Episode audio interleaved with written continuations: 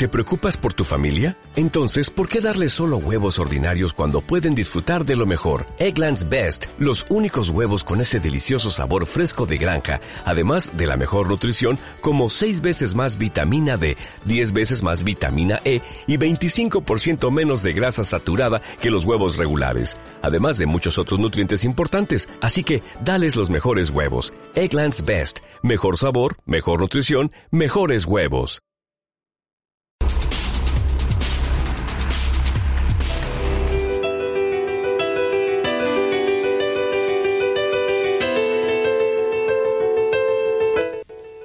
¿Qué tal? Muy buenas tardes, tengan todos ustedes bienvenidos al programa Asociación Jalisciense de Clubes Atlético este lunes 31 de agosto, donde finaliza ya este mes y tenemos eh, nuestro programa número 14 de la segunda temporada y el cual pues agradecemos al Alfredo Tinajero que nos permite transmitir desde estas cabinas hacia toda la comunidad atlética y por supuesto a Felipe por su valioso apoyo desde los controles que nos maneja al dios Cronos.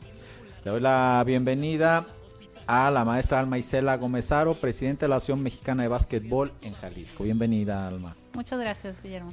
Y bueno, este también a su, a su acompañante, que ahorita se, se, va a presentar. Hoy no nos va a acompañar el licenciado Alberto Rodríguez, tuvo, hoy también tuvo que atender un asunto allá en la oficina, pero eh, desarrollaremos todo este programa con nuestra asociación hermana de básquetbol, puesto que no solamente la industria del atletismo y la industria del running ha sufrido todas las calamidades del COVID-19, sino que toda la industria del deporte se ha visto afectada, tanto deportiva como económica e incluso hasta administrativamente. Y si me permiten, vamos a dar eh, paso a la sección de noticias de esta semana a nivel internacional, Japón está por conseguir 500 millones de dosis de la vacuna COVID-19. Esto para garantizar toda eh, la, la inmunidad en la Tokio 2020 más uno. También eh, la Diamond League tendrá tres fechas más en Bruselas el 4 de septiembre, Roma el 17 de septiembre y Doha el 23 de septiembre, como ya han visto en otras ediciones con una participación de la gente eh, baja, pero muy este ha sido transmitido y bueno, ha tenido una muy buena aceptación a través de internet y televisión. Por otro lado, a nivel nacional, Gerardo Lomenli pasa a ser parte del relevo 4 entonces le deseamos lo mejor a este velocista también eh, este fin de semana se realizó un entrenamiento de control para los atletas de alto nivel, de aquellos atletas de fondo, donde eh, José Luis Santana corrió los 10.000 metros en 28.38.01, es un, un tiempazo. La verdad, felicidades a este gran corredor jalisciense. Y bueno, también se les invita para que se sigan afiliando a la Federación Mexicana de Asociaciones de Atletismo, donde con su credencial tienen descuentos en eh, algunas líneas, algunos transportes y también en algunos hoteles, que ahorita les voy a decir cuáles hoteles tienen ustedes esos descuentos solamente con presentar su credencial y claro, tienen que tener un trámite previo, no van a llegar solamente al hotel y presentarla, sino que hay que hacer un trámite previo, pero ya tienen un descuento. Por otro lado, ya está el curso para entrenadores y les eh, invitamos también a que hagan el curso de jueces de atletismo. El único requisito es estar afiliado a la federación. A nivel estatal, el viernes eh, fue invitado a un foro de Innovare donde tratamos el tema del deporte en tiempo de COVID, donde eh, compartí ahí los, el, foro con Liliana Suárez, presidente del Comité Paraolímpico Mexicano, Víctor Coleman, secretario general de la Federación de Surfing, Jorge Castro Rea, presidente de la Federación de Esgrima, y eh, tu homólogo Alma, Jorge Armando Medina, presidente de la ADEMEVA allá en Chihuahua, ah, que nos informaba que... Estuvimos ahí al pendiente. Que, nos informaba que, que, se hace el circuito de, profesional, ¿no? A ver si nos puedes ampliar ahorita la información en ese sentido. El 5 y 6 de diciembre tendremos la primera Copa Jalisco. Eh, ojo, este es un, un, calendario tentativo si las condiciones se mejoran y si no haríamos algunas adecuaciones para eh, que se pudiera llevar esta Copa Jalisco, a lo mejor solamente sería de invitación, cubriendo los protocolos que nos maneje la Secretaría de Salud y las autoridades pertinentes. También para el 19 de diciembre realizaremos el estatal de Campo Traviesa, donde se clasificarán para el nacional de esa modalidad para el nacional el 9 de enero del 2021. Por lo tanto, aquí, aquí sí, en este estatal de Campo Traviesa solamente convocaremos a aquellos atletas que eh, tengan miras para clasificarse. Posiblemente aquí ya no tengamos la modalidad recreativa, sino solamente la modalidad selectiva. Para el 30 y 31 de enero tendremos el circuito de Puerto Vallarta con eh, nuestro amigo Pedro Curiel, allá en Vallarta, que año con año ha llevado este evento. Y bueno, también eh, haremos las los ajustes necesarios para que este evento se pueda llevarse a cabo. 27 y 28 de febrero tendremos la segunda Copa Jalisco. El 17 y 18 de abril tendremos el encuentro Jalisco aquí. Todo esto, este calendario se mandó a la federación, se está analizando y también, por supuesto, respetando las indicaciones de las autoridades pertinentes. Por otro lado, Juan Pablo Gutiérrez Mesa, entrenador de atletismo de aquí de Jalisco, trae un proyecto muy interesante para eh, la detección de nuevos talentos, en el cual le ha llamado atletismo a nivel escolar por lo tanto, eh, los tendremos al pendiente sobre este proyecto. Es gratis y las clases eh, se darán vía internet en línea para que estén atentos sobre este nuevo proyecto. Y pues saludos a Juan Pablo y felicidades por esta nueva iniciativa. Como Zapopan sigue con su proyecto de carreras. corre por nuestros héroes el cual también este una noble causa en el sentido de que se están corriendo kilómetros en honor a las personas que atienden a todas las personas de COVID-19. Entonces, bueno, pues esto es lo que tenemos para esta en esta semana y les mantendremos informados también vía Facebook las, eh, las eh, nuevas noticias que vayan saliendo. Les invitamos a que revisen la página de la Federación Mexicana de Asociaciones de Atletismo y también las de la AJCA. Y bueno, pues daremos paso con nuestra invitada, la maestra Alma Alma Isela Gómez Aro. La verdad que amiga y compañera desde hace mucho tiempo, la cual la verdad me, enorgullece y me da mucha eh, alegría tenerla aquí, que haya aceptado nuestra invitación. Bienvenida, Alma. Muchas gracias, Guillermo. Como bien dijiste, amigos, desde hace mucho tiempo. Desde hace mucho, más de, ¿qué serán? ¿20 años? Más, poquito más de 20. Más de 20 años. Y bueno, pues quiero comentarles que eh, fuimos compañeros de la licenciatura de la carrera de Cultura Física y Deportes y bueno, desde ahí hemos, eh, nos hemos mantenido en contacto y hemos, eh, hemos ido creciendo una, una relación de amistad, la verdad que para mí muy significativa y la felicito por la labor que ha hecho en nuestra eh, asociación hermana que es la de básquetbol. Y bueno, vamos a dar paso a, a esta entrevista, Alma porque, bueno, también a ustedes les ha pegado todo este confinamiento, la cuestión del COVID, y me gustaría empezar con, eh, para poner en contexto a nuestros eh, auditorio de eh, el atletismo, ¿cuál es el objeto social de la Asociación de Básquetbol? Pues mira, Guillermo, este, en ese sentido, hemos sido muy cuidadosos todos los que pertenecemos a esta asociación. Sí. Porque para hacer este, para entregar algo, debes de, quererlo, ¿verdad? debes de amarlo, tener esa pasión, ¿no? Eh, por lo regular intentamos que los que pertenecemos a esta asociación vayamos con una filosofía, ¿no? Y la filosofía es no anteponer los intereses personales, este, pues ahora sí de cada uno de los integrantes para poder gestionar o dar algo, ¿no? Ah, es importantísimo para nosotros este tema de la honestidad, ¿no? Porque el básquetbol eh, históricamente ha sido muy golpeado, ¿no? Entonces, eh, llevamos siete años al frente y vamos con esa filosofía. Sí, el, ser lo más honestamente posible. Bueno, ese es una, un aspecto, la verdad, eh, importante y necesario en este en una asociación deportiva. No sé si, si esto suceda en otros países, en otros estados o en otros planetas, pero cuando aquí en México o en el estado les hablas de una asociación deportiva, parece que lo primero que se les viene a la mente es tranzas, rateros y que no, que no hacen nada, ¿no? Entonces que cobran por todos lados. Que cobran por todos.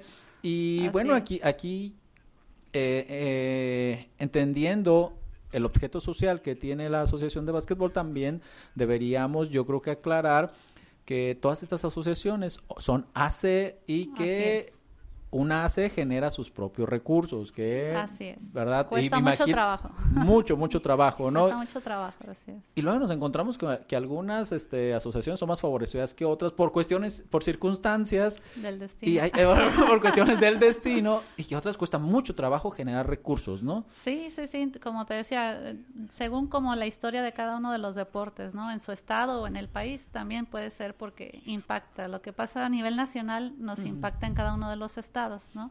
Entonces, generar esos recursos y que la gente nos crea, que vean los resultados que cada asociación hace, hablo por todas ahora sí. Sí, no, por supuesto, por todas nuestras este, asociaciones hermanas, ¿no? Sí, así es, es que ellos vean los resultados con el poco o nulo eh, recurso que podemos tener de apoyo y con lo poquito que podemos generar, generar perdón, de manera personal en cada asociación.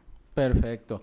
Y eh, la Asociación de Básquetbol ya a, nivel este nacional había una disputa ahí, había una una por ahí como una como una controversia en tener dos federaciones. ¿Esa parte ya quedó sanada a nivel nacional? Sí, ya, ya hace tiempo, unos 8 o 10 años, ya no es, la, era la FMB, la Federación Mexicana de Básquetbol, ahora es la de MEVA, la Asociación Deportiva Mexicana de Básquetbol. Esa es la que es reconocida a nivel internacional. A nivel internacional, por la Federación Internacional, la CONAD, el Comité Olímpico, todas nuestros este, instituciones o autoridades que reconocen al deporte. Perfecto, porque también esa es la otra parte, ¿no? Que, que puede haber tres, cuatro o cinco eh, asociaciones deportivas del mismo deporte, pero lo importante es que sea reconocida por la Federación Internacional, ¿no? Para que se pueda. Esa es la válida.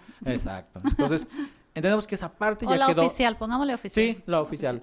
Y entonces ya queda sanada eso. Aunque, aunque puede existir por ahí una u otra, de todos modos ya queda eh, bien limitado que la AMEBA es la que es reconocida a nivel internacional y por las autoridades nacionales. Perfecto. Bueno, pues entonces ya, ya queda esa parte eh, clara. Por otro lado, que aquí es donde vamos a, a, entrar en una, ahora sí que en el tema medular, ¿A qué problemática se ha enfrentado, se han enfrentado ustedes, la Asociación de Básquetbol, con esta pandemia y con esta este contagio del COVID-19? pues mira, Guillermo, este es muy complicado. Eh, el estado se divide en 125 municipios, ¿verdad? Dentro de ellas son 12 regiones. Afortunadamente tenemos una cobertura del 90-85% de, del estado. Ah, muy buena cobertura. Asociación, muy buena cobertura. Tenemos este, gente muy valiosa que nos que nos apoya, obviamente sin ningún sueldo, también por amor al arte. Sí. Y me gustaría mencionarlos porque para mí son importantes. No, no, no, adelante. Este, Mira, que, que, si les vamos a hacer una una a honrarlos, bueno, pues que sea al menos este no eh, en mención, ¿no? En mención, mira, tenemos por ejemplo a los coordinadores estatales de, de los entrenadores, que ella es la maestra Minerva Martínez Pacheco, una excelente jugadora y entrenadora, creo que también la conociste. Sí, cómo no. En cultura física. Al coordinador estatal de árbitros, que es José Barba, también otro estudiante de, bueno, ya graduado de cultura física. al coordinador de, del 3x3, que es una modalidad que se está apoyando mucho ahorita. igual sí hay Y muy atractiva, ¿no? muy atractiva esa, esa muy modalidad. atractiva, más fácil, eh, menos recursos económicos y aparte como que tiene más ambiente. Y, siguen cumpliendo con el objetivo de, desarrollar el básquetbol, ya es deporte olímpico, de hecho. Ah, interesante. Interesante. esa sí es nueva para mí, ¿eh? No, la, no, sabía. y aquí tenemos a José Andrés Rodríguez. De hecho, él trabaja también en el Comude de, de Tonalá. Ah. Y a nuestros coordinadores regionales de la región centro está Alejandra Rubio, de la región Costa Sierra Occidental está Adriana García, de la región Altos Norte tenemos a Luis Daniel Sánchez, de la región Alto Sur Luis Fernando Salcido, de la región Valles a Gerardo Flores, de la región sureste y Ciénega a Omar Bañuelos, de la región sur a Ricardo Mendoza, y así sucesivamente tenemos un poquito de, más colaboradores. Ah, ah, tú terminas, sí, sí, sí. Tú, mira, porque te manda saludos José Hernández, saludos desde Aguascalientes. Ah, mira. Eh, Alejandra Rubio, saludos Región Centro. Muchas gracias. Ricardo Mendoza, saludos desde Región Sur. Fernando Salcido, saludos desde Arandas. Y Ademeva, Sinaloa, saludos. Alma, una gran dirigente de básquetbol. Bueno, pues comparto yo también esa, Muchas ese sentir. Sí, y aquí están los eh, colaboradores de nuestra asociación. Ellos nos ayudan a que todo el básquetbol de Jalisco esté mejor organizado, que no se nos escape eh, ahí este un garbanzo de a libra, le dicen a los mejores jugadores. Sí. En la zona de los Altos de Jalisco hay muchos jugadores muy buenos, en todas las regiones. Sí. Pero como uno no puede partirse en mil, hay que buscar gente que nos apoye, ¿no? y aquí están estas personas muy valiosas para para la DEMEVA de Jalisco. Sí, además es lo, que tú dices, ¿no? 125 municipios. Ya tan solo con, que lo regionalices, ya es, este, es, un gran trabajo porque... Eh, le tocarían de cuántas, 10, 12, municipios, por región, ¿no? Más o menos. Entonces, pues ahí ahora sí que pues eh, la verdad que los felicitamos por esa gran labor que están haciendo. Y por lo tanto, entonces, ¿cómo fue afectado el básquetbol con el COVID? Pues nuestro, nosotros le decimos POA, el plan operativo anual este, que hacemos cada diciembre para el próximo año. Eh, todas nuestras actividades ahora sí que son prácticas, ¿no? Eh, un 10, 15% es administrativo, todo lo demás es práctico, entrenamientos, torneos regionales, estatales y nacionales también que nos toca organizar en ocasiones pues todo se ve parado. Campamentos, también hacemos campamentos, técnicos, este, y todo desafortunadamente lo tuvimos que parar. Cursos, ¿no? Capacitaciones. al, menos las capacitaciones presenciales, ¿no? sí, porque de, de cierta manera el básquetbol, pues es un deporte que se tiene que practicar. Si no, como decíamos en la escuela, natación en el pizarrón está muy difícil. ¿eh? Sí, nos podemos y, y, aparte nos aventamos, ¿qué? Uno o dos semestres, ¿no? en, el, pizarrón. ¿Cómo olvidarlo? Entonces, botar el balón adentro de la casa no es lo mismo que, en la cancha. El que un árbitro se capacite en línea, que lo hemos hecho, de hecho es uno de los temas que traemos también pero no es lo mismo cuando hacen su evaluación práctica o su evaluación técnica este, de sus movimientos y de todo lo que tiene que hacer el árbitro, pues no es lo mismo que estarlo viendo en el Zoom por ejemplo, ¿verdad? Sí, porque de una manera u otra eh, hay algunas actividades o capacitaciones tienen sus limitantes, ¿no? Como tú dices, la cuestión de desplazamientos, no sé si, eh, si ustedes les, digan cuál es el, mejor ángulo para poder señalarlo. y luego son tres árbitros en la cancha, aunque es un espacio pequeño, relativamente. de las dimensiones de la cancha, pero tres personas dentro de esa cancha, sí más los jugadores y demás, o sea, sí, tienen que, buscar... Que, deben de coordinarse para que sea... Cada quien tiene sus espacios que les corresponde arbitrar y, observar, estar al pendiente, entonces no es lo mismo en la computadora que en la cancha. Sí, de, no, definitivamente, ¿no? Nuestro, nuestra actividad tal cual, el deporte es una cuestión kinestésica al 100%, e incluso en eh, nosotros, ¿no? como eh, profesionales del deporte, nos cuesta mucho trabajo aprender eh, estando sentados. Sí. O sea, nosotros aprendemos tocando, manipulando, haciendo. Somos muy inquietos. Sí, eh, sí, sí, eso la verdad que, que, este, me queda muy claro y a veces cuesta mucho trabajo una capacitación en línea, lo que se refiere a cuestión eh, deportiva. Así es. El, esto llega a afectarles a ustedes una cuestión de ingresos para la asociación?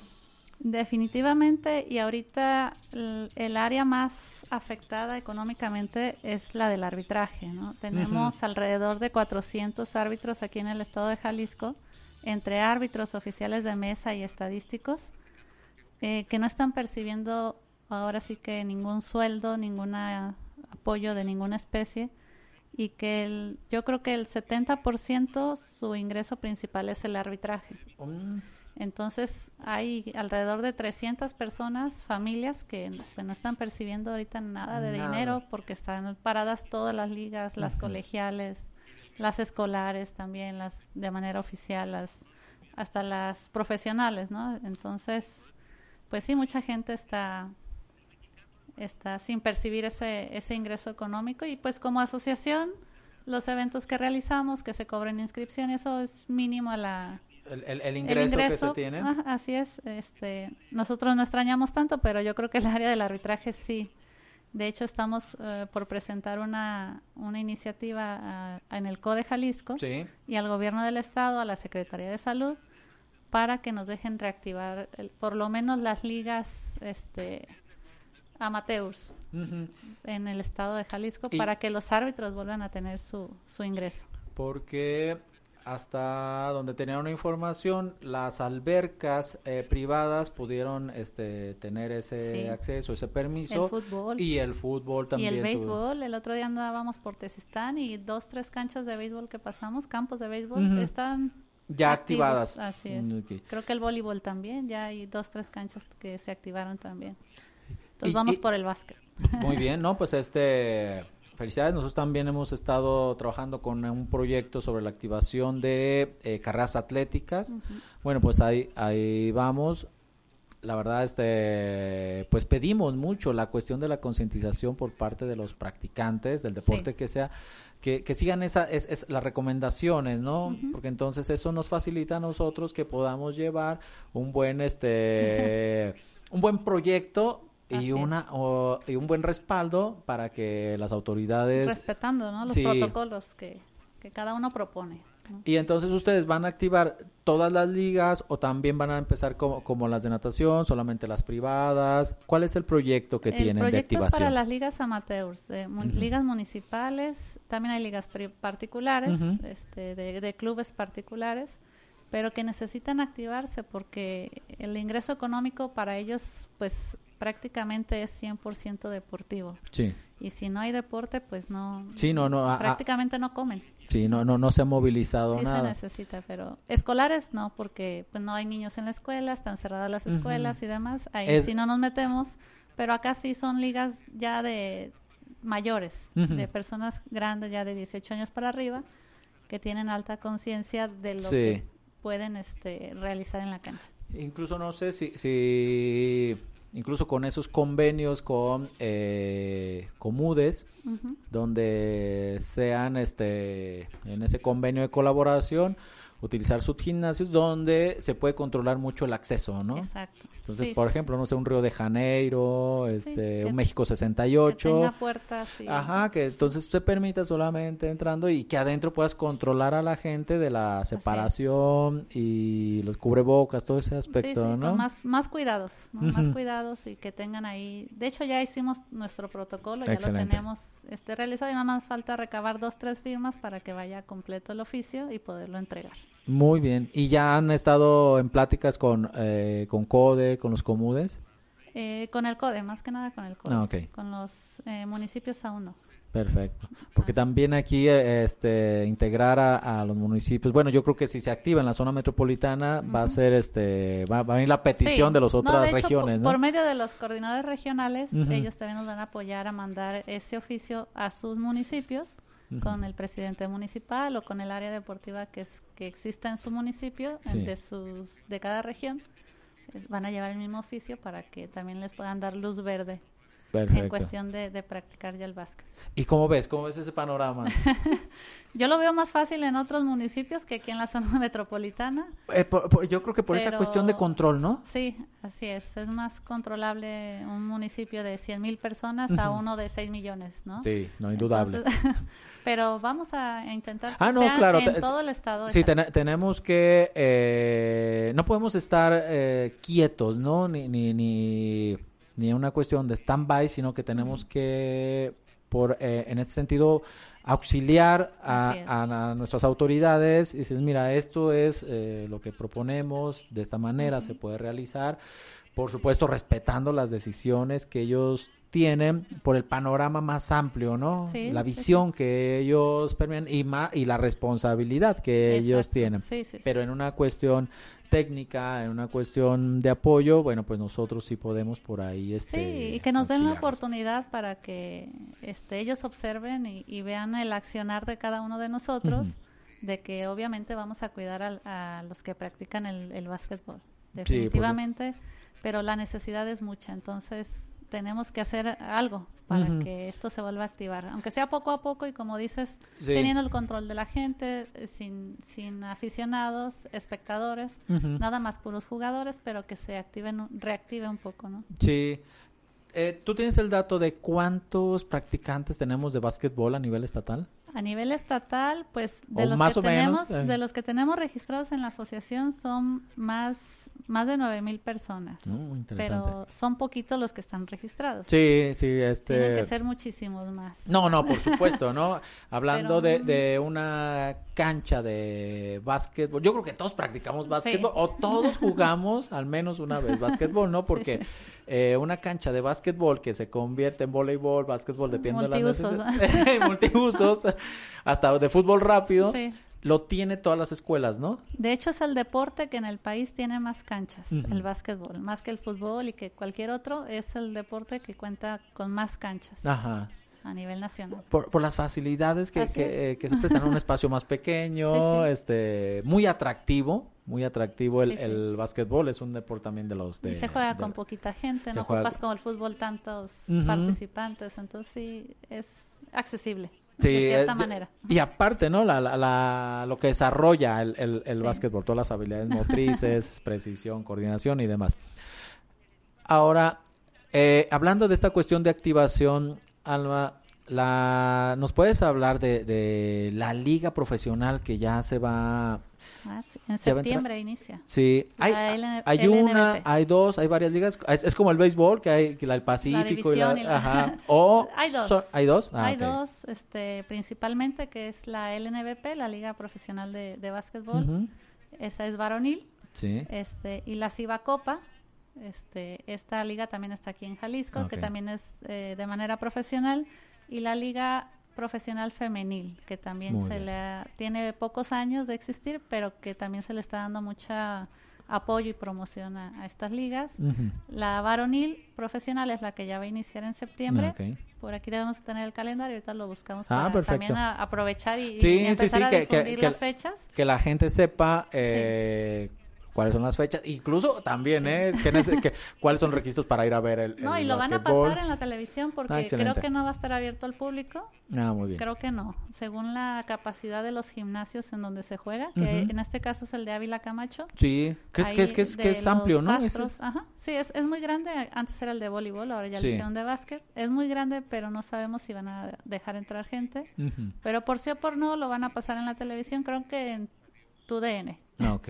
ya dije creo que No, no pasa nada. Aquí este, tú puedes decir más si tienes algún patrocinador aquí lo puedes eh, decir sin ningún problema. Bueno, porque eh, sabemos nosotros que dentro del deporte eh, muchos eventos no fueran posibles si no hubiera patrocinador. Así que si tienes ah, gracias. algunos socios comerciales y que les quieras agradecer, este, con toda confianza y sirve que les mandas el, el, el, este, el programa para que mira, estuve informando, te estuve avisando. Aquí estuve... mencionamos. Exacto, hubo dos menciones, así que con eso ya presupuesto nuevo para el siguiente. Vaya sumando. sí, eh, con toda confianza. esa liga sí ya va a empezar. Este, la Liga, liga Siva Copa, el equipo de, de Gigantes, ese juega en el, en el domo del CODE, el tradicional. Este... Aquí entonces tenemos dos equipos de básquetbol profesional aquí en Jalisco.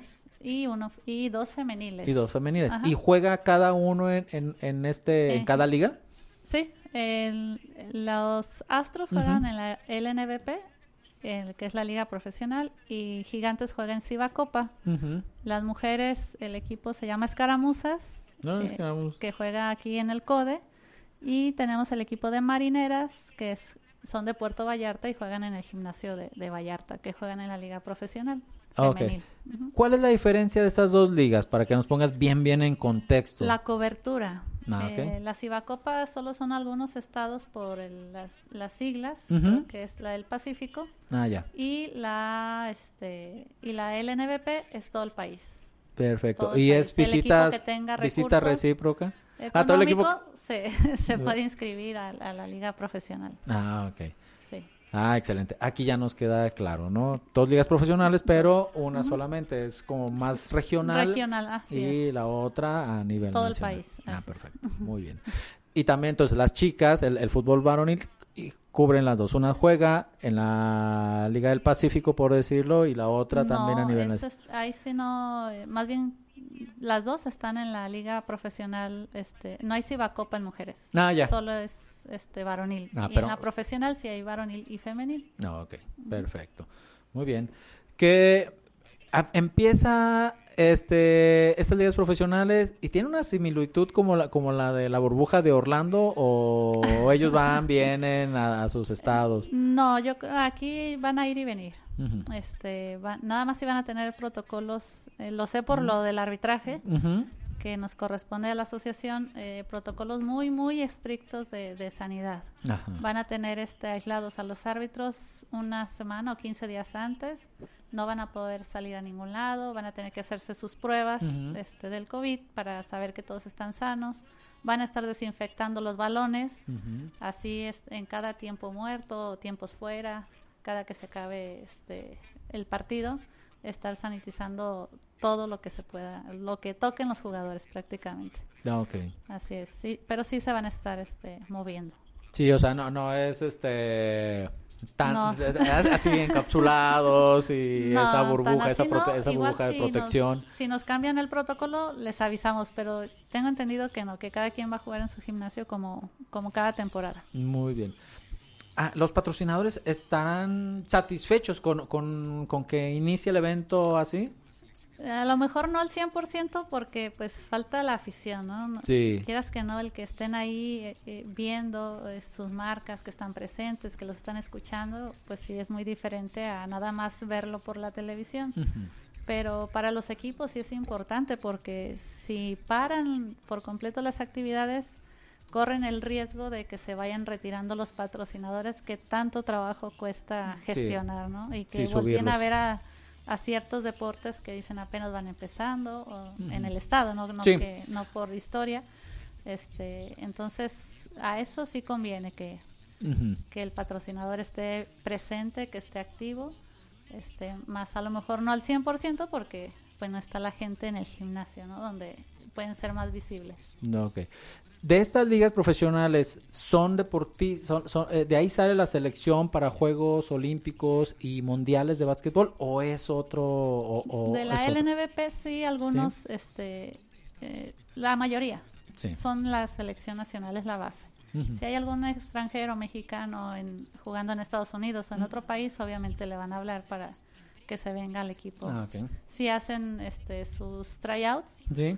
Este, pero prácticamente de las ligas profesionales sale la selección nacional este, varonil. La femenil sí hay más movimiento en los estados. Ah, Porque como no participan tantos estados como en la varonil, sí se ocupa hacer más torneos o torneos nacionales o algunos regionales para observar más jugadores. Lo digo porque, este, bueno, en la cuestión de activar a los atletas, pues tenemos, parece lejos, eh, los Juegos Olímpicos, o debe de haber un preolímpico, ¿no? También para clasificar a los Juegos Olímpicos.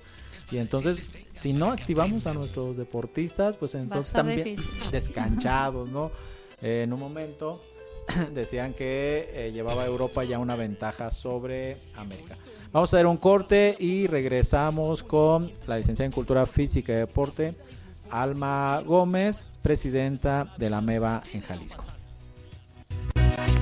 Corredores de la ruta, del campo y de la pista, he cambiado yo mi vida, amolada la tenía, de pequeño la enseñanza la ignoraba. Desde Jalisco, México, para el auditorio del mundo, Antena Noticias. Antena Noticias. Centro del Riñón Guadalajara. A tu servicio las 24 horas del día. Atención profesional a pacientes con padecimientos renales. Además, ultrasonido, rayos X, laboratorio y hemodiálisis. Centro del Riñón Guadalajara. Plan de San Luis 1776. Recuerda, abrimos las 24 horas del día. 38 23 1001. Responsable sanitario, doctor Luis Gómez. Cédula profesional UDG 6525 360. Sin tapujos. Un programa donde se tratarán temas de tu interés. Escúchanos todos los martes de 6 a 7 pm.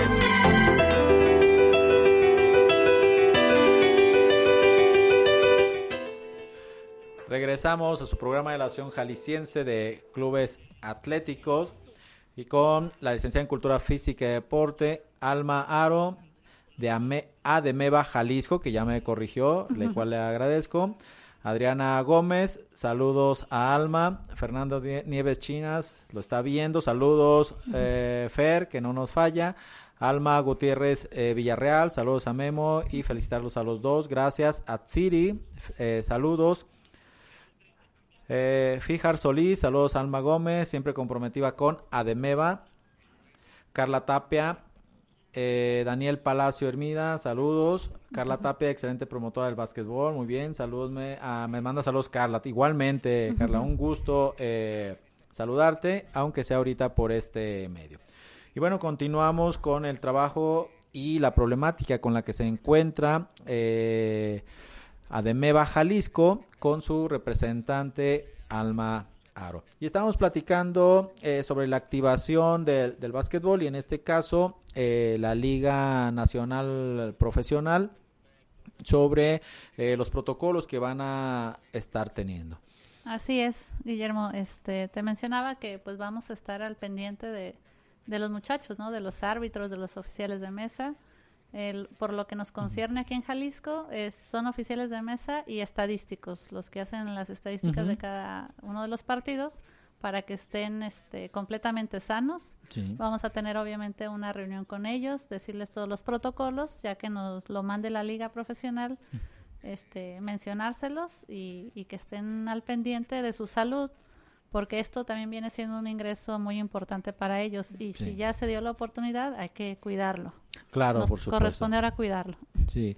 Y eh, te hacía la pregunta de cuántos atletas, eh, bueno, cuánto, cuántas personas practicaban el, básquetbol en, Jalisco. Sabemos que es un dato menor el que tú nos das, pues, pues por todo el eh, el impacto que tiene el básquetbol, ¿no? Sí, sí. Y de oficiales y de árbitros, más o menos, ¿cuánto es tu padrón de que tienes? Son como 380 oficiales, entre oficiales de mesa, estadísticos y árbitros. ¿Que son los que mueves por todo Jalisco o pueden irse a otros estados? Sí, también sí. ¿No, hay, ¿No hay problema en ese sentido?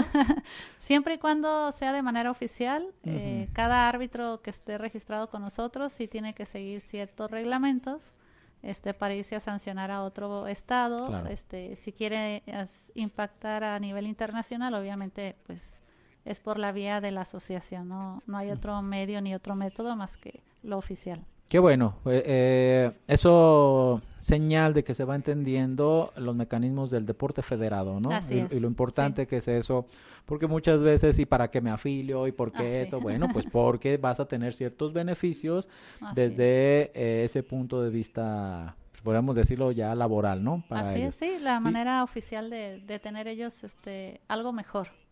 Y que su carrera, porque es una carrera, ahora sí, es una profesión ser árbitro, estudian demasiado, se preparan mucho físicamente, psicológicamente y no se diga este en cuestión de cursos, actualizaciones y demás, modificaciones a los reglamentos. Este, se preparan mucho, entonces, ¿por qué no tener una oportunidad de, de verse más allá que una liga eh, de una colonia o de un club deportivo privado? No es porque sea menos, sino no, no, porque claro Ahí es donde inician ellos su, su, su, experiencia, su trayectoria para sancionar a un nivel mayor. Excelente. Y, y tenemos varios, ¿no? De aquí de, de, de, Jalisco en ese sentido. De hecho, le mandamos saludos a, nuestro compañero Armando, Partida. Así es. Y eh, por ahí tenemos también a varios, ¿no? A varios árbitros de aquí a nivel internacional o a nivel nacional. Son, son dos, que es Armando Ramos, eh, nuestro compañero, y Gabriel Leal, que también estudió en Cultura Física. Ah, sí lo ubico. Él también este, es árbitro internacional internacional por parte de la federación.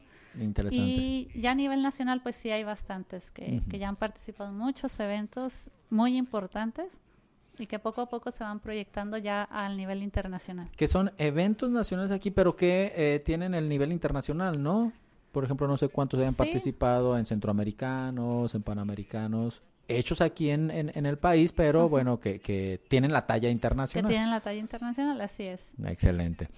Muy bien, Alma, vamos a, a ir con nuestra, nuestro siguiente cuestionamiento.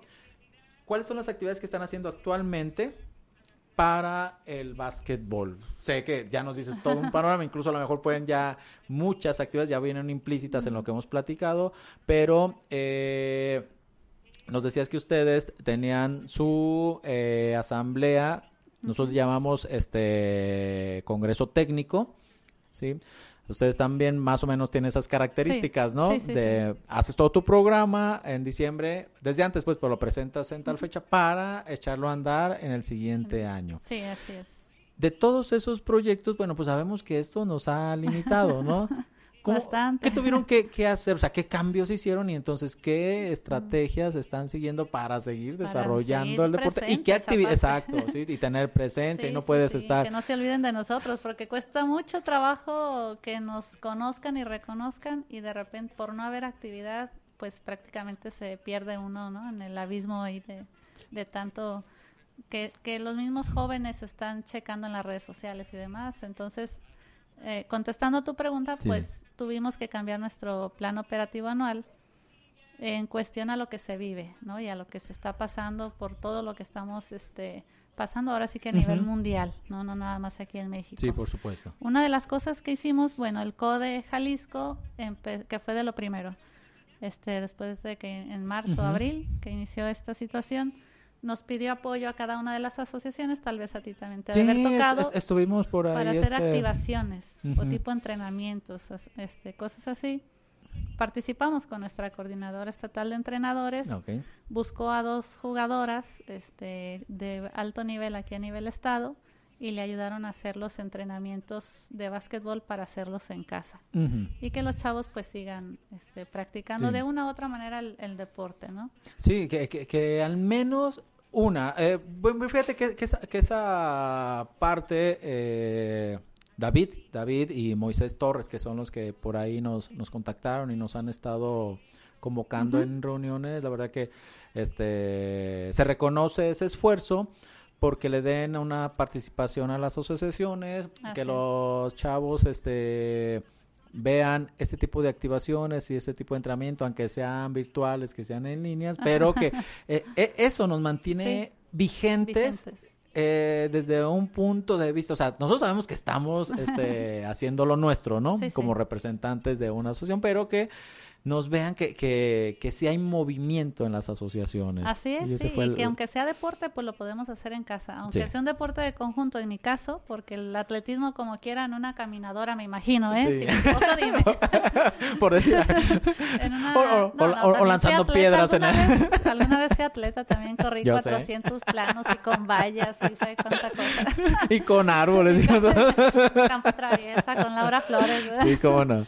Este, y pues aunque sea deporte de conjunto, se puede hacer en casa también, ¿no? En el manejo del balón, en cuestiones técnicas se pueden realizar en casa.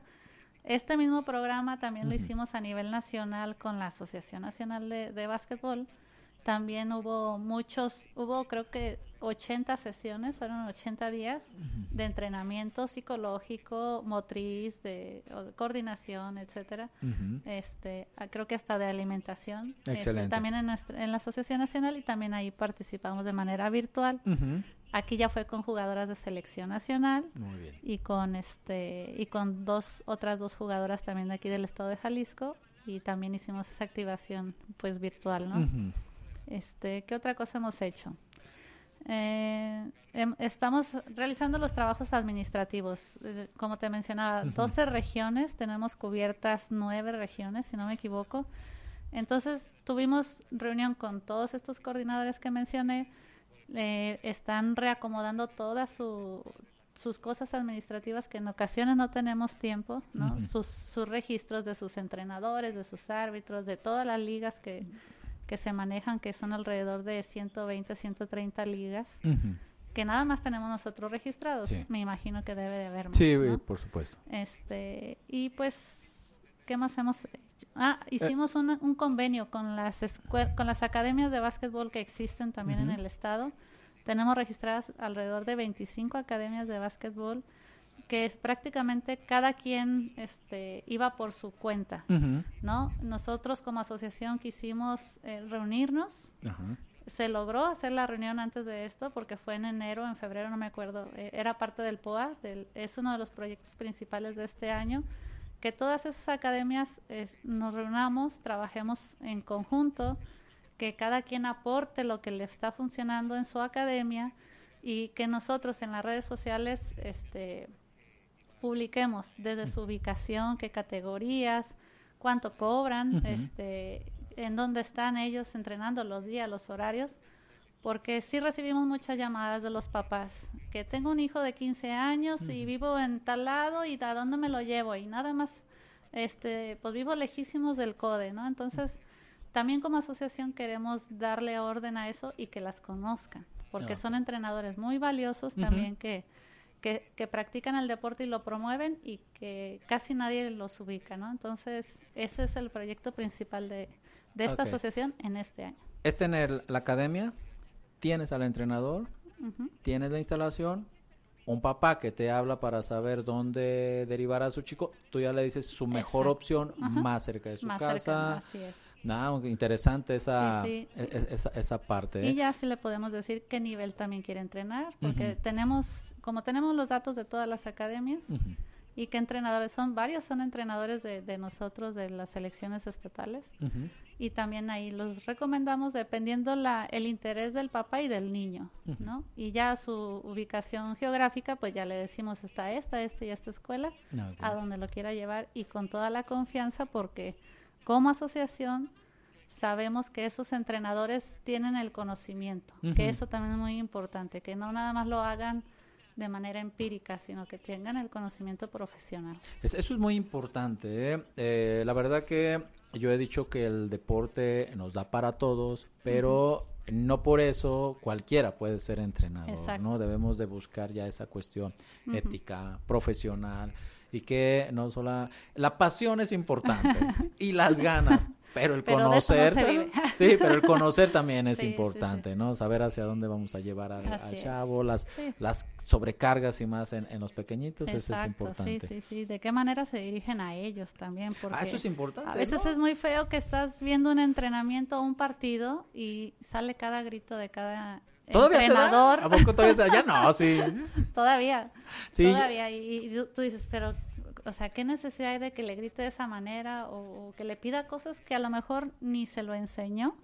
No se lo, o si se lo enseñó, no se lo enseñó con el vocabulario técnico y el niño nada más me ha tocado escuchar eh, que voltea el niño y ¿Y eso qué es? Así como que le dice al entrenador, ¿no? Y qué pena porque ahí, está todo, ahí están los papás. Y el, niño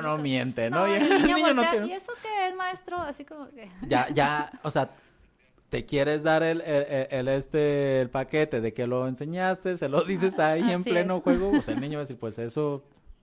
Nunca me lo dijiste que era tal nunca me lo enseñaste.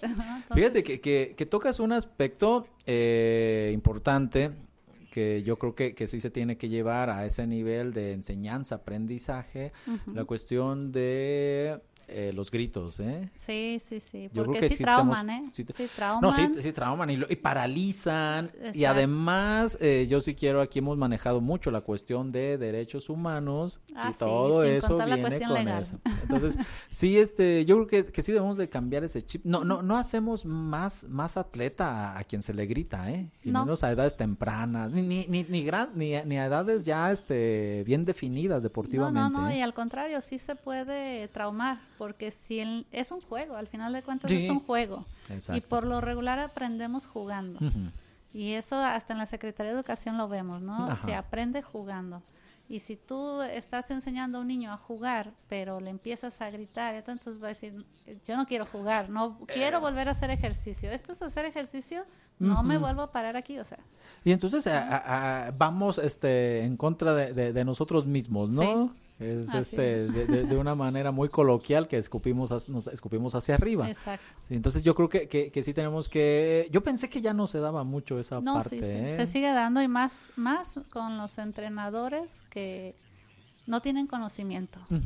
¿Por qué? Porque se desesperan, no saben cómo enseñar. Sí, hay, hay, un aspecto y ahí es cuando, es como le digo, ¿no? Entra la desesperación del entrenador y ¿qué le queda? El único recurso, el grito, ¿no? Así como para que reaccione el niño, pero pues no. Sí, puede, puede ser una cuestión, sí, no, no puede, puede, ser una cuestión eh, contraproducente. Por otro lado, eh, Alma, es esa cuestión también tienes una capacitación para los entrenadores, ¿verdad? Así es. Esa parte sí la siguieron llevando, también la siguieron en línea o también quedó en stand-by. Mm, ahorita lo que estamos en, estamos terminando la capacitación de, árbitros y oficiales de mesa. Es, esta se dio a nivel estatal por medio de todos los coordinadores regionales que ellos la gestionaron con, ahora sí que con mucho gusto porque hubo una audiencia de fácil 100 árbitros en línea. Mm. Eso es más complicado que presencial. Sí, sí, sí. sí, entonces hubo casi 100 árbitros. No, pues este, felicidades. Y aparte, y a la par de eso estábamos haciendo otro curso donde están los árbitros y los entrenadores. Los incluimos a los entrenadores para que ellos vean el lado del árbitro. ¿Por qué le sanciona una falta, una violación, hasta un fuera? ¿Por qué le marca este al al jugador o al mismo entrenador una falta técnica, qué sé yo, ¿no?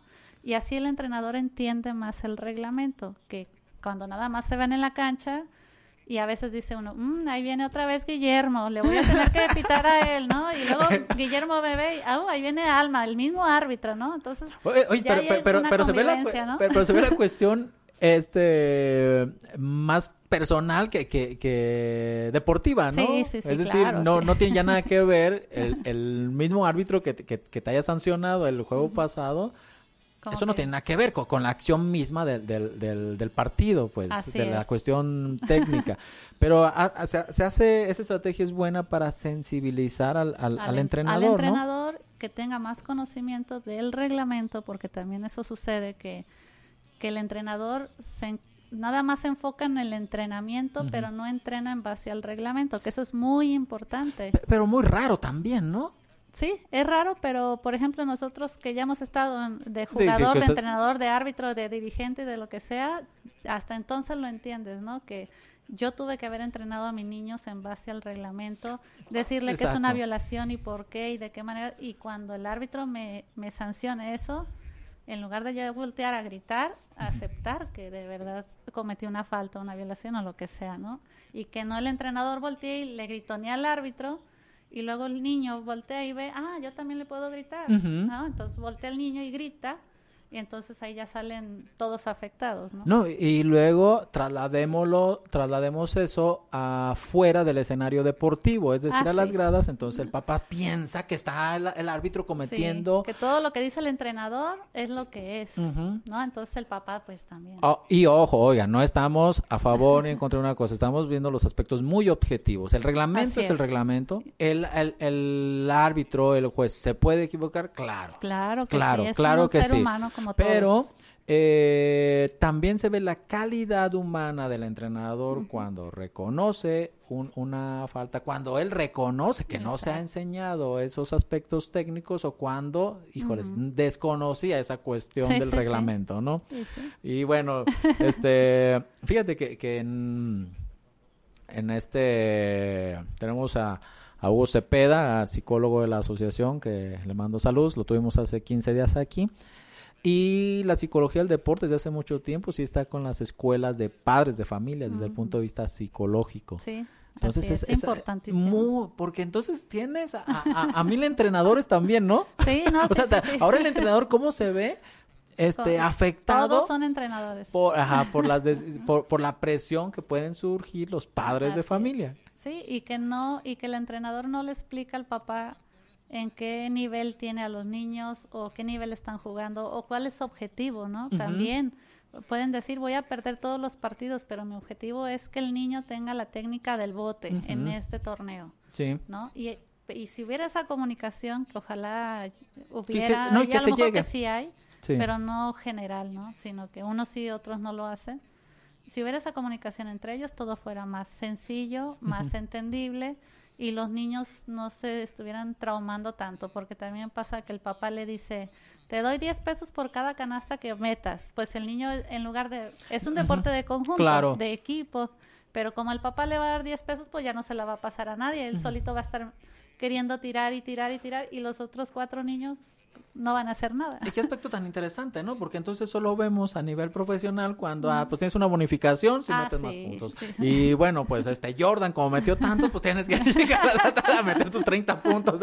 o sea, aspectos que, que, si se le educa al padre de familia desde esa cuestión psicológica y deportiva, entonces el papá también entenderá que hay una libertad para que el niño se desarrolle. Y de objetivos, ¿no? De objetivos, porque cada uno debe tener su objetivo. Cada liga, cada entrenador, cada árbitro, todos debemos de, trazarnos objetivos, pero comunicarlos. Si va a depender, yo como presidenta de la asociación tengo mis objetivos, que es mi POA, pero no se lo digo a mis 12 coordinadores, a mis 9 coordinadores, decir, pues qué bueno, ¿no? O sea, no comuniqué a nadie, yo sola no voy a poder. No, y no, y no hay un impacto. o sea, está muy bonito en letra, en escritorio, pero pues ahora sí que se convierte en una letra muerta y no hay un impacto eh, a nivel estatal. Y eso, claro que, repercute a nivel nacional, ¿no? Así es, sí, sí, sí. Me imagino que también tú estás, este, tienes injerencia en los depor en el deporte escolar. Así es, sí, por mi trabajo, gracias este, a mi trabajo, este, acá en la Dirección de Educación Física, que pertenece a la Secretaría de Educación Jalisco, me corresponde también organizar este a mis jefas que, que confían en mí, en mi trabajo, este, también me, me, dejan organizar el básquetbol escolar a nivel estatal. Entonces ya ahí tenemos un panorama todavía más amplio de cómo se trabaja. Vemos a los entrenadores más cercanos, los vemos en las escuelas, a los jugadores, ya nos vemos y ya nos saludamos, ya somos amigos, ¿no? Porque nos vemos en las ligas escolares, en, el, en la asociación, en los torneos estatales, nacionales ya nos vemos más seguido y eso sí, sí ayuda. Y hay, y hay, y, hay, una identificación por parte de, la, de los atletas o de los eh, jugadores del básquetbol con la asociación, ¿no? ya, ya se empiezan a identificar, ya saben. Hay más empatía con, nosotros y ya, este, pues, como te digo, gracias a la maestra Emma Solórzano. sí, saludos a la maestra Emma. La maestra Yolanda, que se encarga también de lo deportivo ahí en la dirección, este, pues confían en nosotros como asociación y, aprovechando que mi trabajo es ahí con ellas, pues lo hacemos más este empático. Sí, y con una, una, relación más estrecha, ¿no? Una comunicación, sí, pues saludos a la maestra Emma y a, la maestra Yolanda, que sí son muy personas muy activas en la cuestión del También de cultura física. Ay, ya, también de sí, también, también de colegas. Sí. Bien, eh, Alma, tenemos eh, cinco minutos y no me gustaría que cerráramos de una manera precipitada y, ahí atropellada. ¿Cómo cerrarías tú eh, tu panorama de aquí a cierre del año? ¿Qué, perspectivas tienen del, tienes del básquetbol eh, a nivel estatal, a nivel nacional? Y déjame te pregunto eh, antes que a nivel internacional, ahí en la, en la burbuja de Orlando, este, se da una situación bien interesante, ¿no? Muchos, eh, no muchos, algunos eh, jugadores y equipos eh, querían ya no jugar por la cuestión del, del, racismo que se está viviendo en Estados Unidos, ¿no? Así es. ¿Qué, opinión te merece esa parte? Y luego si quieres nos bajas a nivel nacional y a nivel estatal. Digo, para mí es muy importante porque estábamos hablando ahorita de la cuestión de derechos humanos y no sé si parte de, de, esta cuestión de aislamiento, de este estrés, nos ha llevado a, a, catapultar esas situaciones, como aquí se hizo la cuestión de la violencia intrafamiliar, que se desprendieron los casos de violencia intrafamiliar y no sé si esa parte ha estado llevando a las personas a actuar de una manera eh, pues yo lo digo hasta, hasta una cuestión irracional, ¿no? Hemos estado viendo muchos actos de, violencia, pero racistas, tanto que está afectando, es decir, se, se activa el básquetbol a nivel, del, básquet, del mejor básquetbol del, del mundo y de momento... Se para. O, algunos eh, jugadores desde sus creencias dicen, ¿sabes qué? Yo paro. Sí, mira, el, prácticamente entre el 75 y 80% de los jugadores de la NBA son de son de raza negra. Sí, eh, yo lo vi de cierta manera bien por el apoyo que, que se da, ¿no? Porque si bien no podemos estar tras los policías, tras esto, tras las leyes, pues por lo menos expresarlo de alguna manera y no y no fue una manera violenta, que también eso se, malentiende, ¿no? Porque aquí nos ha pasado también en Jalisco que porque mataron a un niño, ahí vamos y nos convocamos, pero hacemos más violencia, Exacto. ¿no? O sea que eso también está muy mal. Y no que no esté uno de acuerdo, obviamente vas y, expresas todo lo que quieres decir, pero no de esa manera, ¿no? Y yo siento que los jugadores de básquetbol de la NBA hicieron lo correcto si no mal recuerdo, ellos empezaron con ese, eh, con ese paro de, deporte y de ahí vieron los de béisbol y de ahí los otros, el tenis creo, si no mal recuerdo, y o no me acuerdo que otro deporte más, pararon las actividades. Obviamente no lo pueden parar por 10 eh, días, una semana, porque también se pierde económicamente bastante y, y vaya que les está saliendo muy caro estar ahí donde están jugando ahora pero de cierta manera, para mi parecer, pues fue una expresión positiva, ¿no? Para que la gente se dé cuenta que los están apoyando de, alguna manera. Perfecto. Así es, pues. Y ya de lo segundo, de, cómo... El, panorama a nivel nacional, ¿cómo, ¿cómo lo ves a cierre de año? A cierre de año, pues prácticamente hace unos días tuvimos sesión con nuestros compañeros presidentes de otros estados al parecer no va a haber eventos oficiales, ¿sí? Hablando de manera oficial, no hay. Creo que la CONADE tampoco ha pronunciado nada. Si no mal recuerdo, este año no va a haber actividad, no va a haber juegos CONADE. este, entonces, todo lo deportivo oficial está parado. Eh, vamos a continuar nosotros con eh, este oficio que te comento para reactivar las ligas amateurs. Este, la, la liga profesional pues va a empezar en septiembre. Eh, no sabemos si con público o no, pero va a iniciar y lo van a pasar por televisión. Y pues, ¿qué más? Y continuar con nuestro trabajo administrativo. Vamos a hacer un censo. Vamos a hacer un censo a nivel nacional de todos los que practican básquetbol en todos sus ámbitos. Y es en lo que nos vamos a enfocar ahorita en lo administrativo. Excelente. Pues gracias. Agradezco a Alma Gómez, presidenta de Ademeva en Jalisco. Pues gracias por acompañarnos. Mari Carmen, saludos. Eh, corre con un ángel. Miki, saludos. Juana Márquez, saludos también. Y Fer, ¿podrían repetir sobre el curso de entrenadores? Ah, claro que sí, Fer, eh, te mando la información. ¿De entrenadores de, atletismo o de básquetbol? de los dos, te mandamos de los dos. Bueno, pues muchas gracias. Les agradecemos que nos hayan acompañado en otra edición más de la Asociación Jalisciense de Clubes Atléticos. Y la verdad que agradezco mucho a mi compañera y amiga Alma Gómez. Muchas gracias, Guillermo. Y los invitamos a ver nuestras redes sociales también. Todo con Ademeva Jalisco sale en todas las redes sociales. Excelente. Bueno, pues buena tarde y para aquellos que ya están comiendo, provecho y nos vemos para la siguiente edición. Hasta luego. Cuatro modos que hasta puedo ya sudar. El olor que yo despido tú lo puedes saborear. Ya pasar.